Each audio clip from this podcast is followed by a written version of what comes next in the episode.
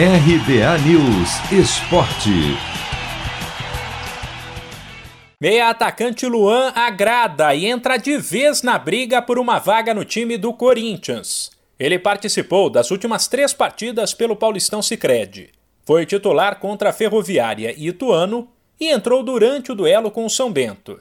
Nos dois jogos nos quais Luan começou entre os 11, o Corinthians atuou com reservas por conta de um rodízio adotado para evitar o desgaste físico dos atletas.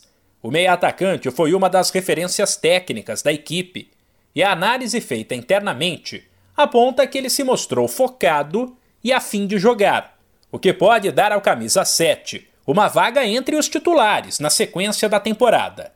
Aliás, um outro ponto chama a atenção. Ao dar uma entrevista no começo da semana passada, na qual reclamou da reserva e cobrou uma sequência de jogos, Luan automaticamente jogou pressão em cima dele mesmo para quando surgisse uma oportunidade, o que aconteceu dois dias depois. E membros da comissão do Corinthians entendem que o atleta encarou e superou essa pressão.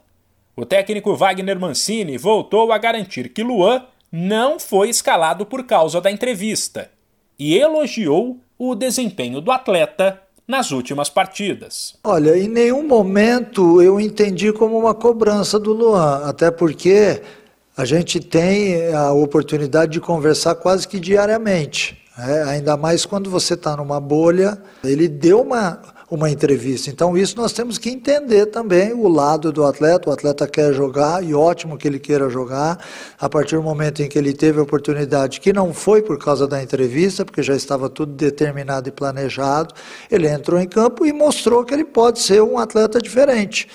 É, então, se ele está tendo uma sequência e está melhorando, é porque ele também está se empenhando para isso. Né? É importante não só o Luan, mas qualquer outro jogador que queira jogar, que entre em campo e desenvolva aquilo que ele sabe. Antes dessa sequência, Luan esteve à disposição de Mancini em 29 jogos.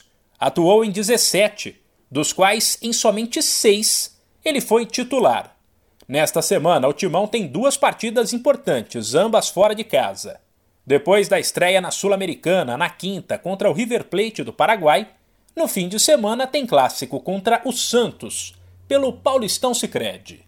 1902 foi um grande ano. Vindo da Europa, Charles Miller cria o primeiro campeonato de futebol no Brasil. Ao mesmo tempo, padre Theodor Amstad traz para o país o cooperativismo de crédito. Quase 120 anos depois, eles se encontram aqui. Paulistão Sicredi, o clássico dos clássicos. Conheça o patrocinador oficial do Campeonato Paulista e abra uma conta corrente em sicredi.com.br. De São Paulo, Humberto Ferretti.